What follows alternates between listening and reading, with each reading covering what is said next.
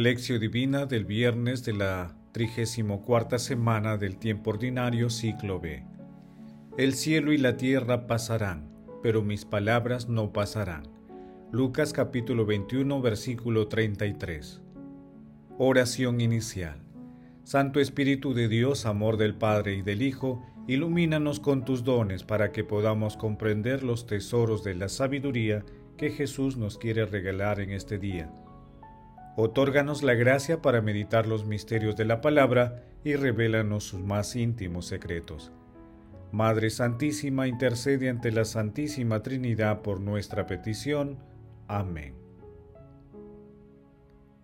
Ave María Purísima, sin pecado concebida. Paso 1. Lectura. Lectura del Santo Evangelio según San Lucas capítulo 21 versículos del 29 al 33. En aquel tiempo Jesús expuso esta parábola a sus discípulos. Fíjense en la higuera o en cualquier árbol. Cuando comienza a echar brotes, basta verlos para saber que, el, que el verano está cerca. Pues cuando vean que sucedan estas cosas, sepan que está cerca el reino de Dios. En verdad les digo, que antes que pase esta generación todo eso se cumplirá. El cielo y la tierra pasarán, pero mis palabras no pasarán. Palabra del Señor, gloria a ti, Señor Jesús. Porque la palabra de Dios es viva y eficaz, y más cortante que cualquier espada de dos filos, penetra hasta la división entre el alma y el espíritu, articulaciones y médulas, y describe sentimientos y pensamientos del corazón Hebreos capítulo 4 versículo 12. A dos días de la culminación del año litúrgico, meditamos la parte final del texto llamado la parucía, que forma parte del discurso escatológico de Jesús en el Evangelio de Lucas. Este episodio se ubica también en Mateo capítulo 24 versículos del 29 al 35 y en Marcos capítulo 13 versículos 24 al 26. Esta lectura contiene la parábola de la higuera y una afirmación enigmática sobre la cercanía del fin. Los brotes de la higuera anuncian la primavera cercana. Jesús nos brinda un mensaje de esperanza y nos invita al discernimiento evangélico y a la espera vigilante. Es un mensaje que nos concierne a todos, porque cada uno vivirá el fin del mundo en el momento extremo de su vida por ello, quienes aceptan que el Evangelio sea la fuente de inspiración de sus convicciones y acciones, tendrán derecho a la primavera del reino de los cielos. Paso 2. Meditación.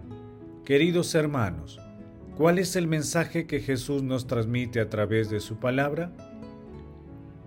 El cielo y la tierra pasarán, pero mis palabras no pasarán, dice el Señor. Esta es una afirmación de la validez eterna de la palabra de nuestro Señor Jesucristo. En este sentido, el texto final de la parucía recomienda fundamentalmente dos cosas.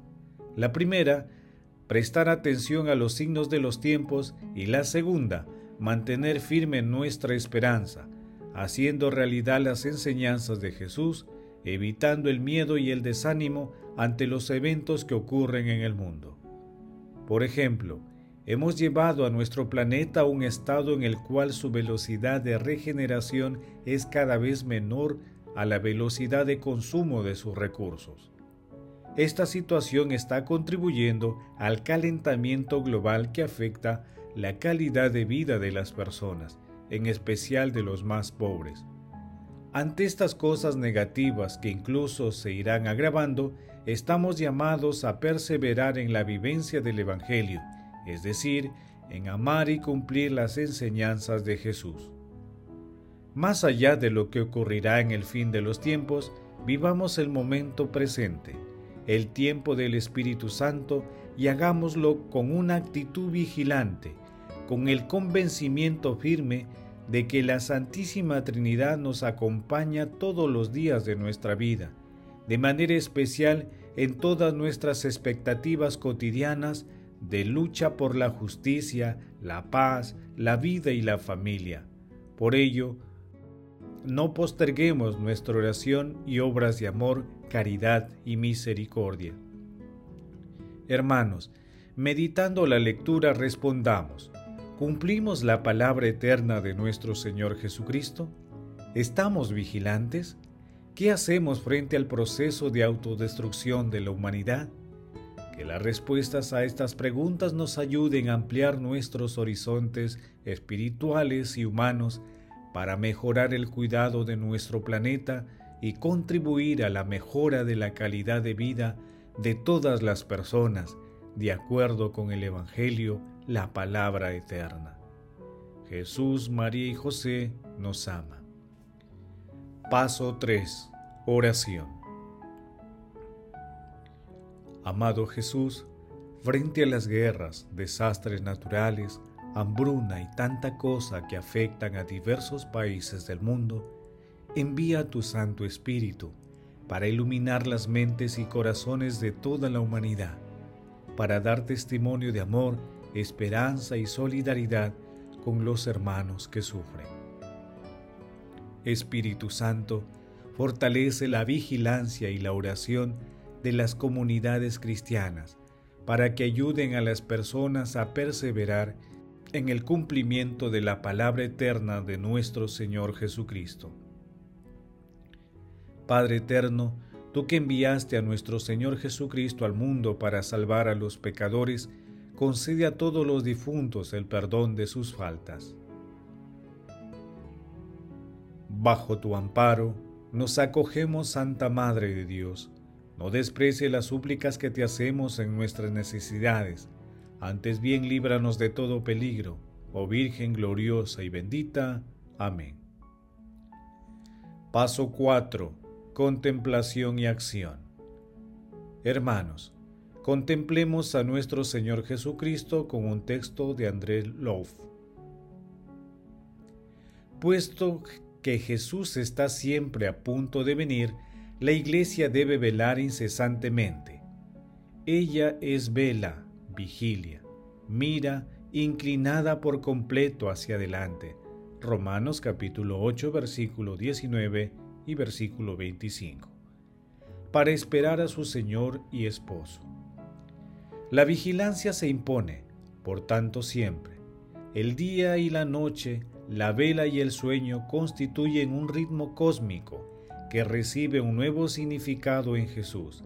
La noche designa la ausencia de Él mientras que el alba y el día anuncian su venida. La iglesia que vive en la espera de la venida de Jesús y en la certeza de su misteriosa presencia, no puede dormir, sino que vela.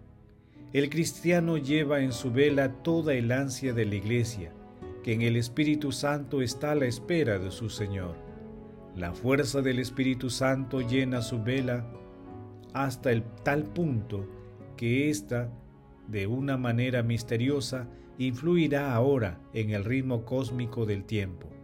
Este influjo justifica la fuerza de la palabra de Pedro cuando el apóstol escribe que el cristiano al velar y orar apresura la llegada del día del Señor.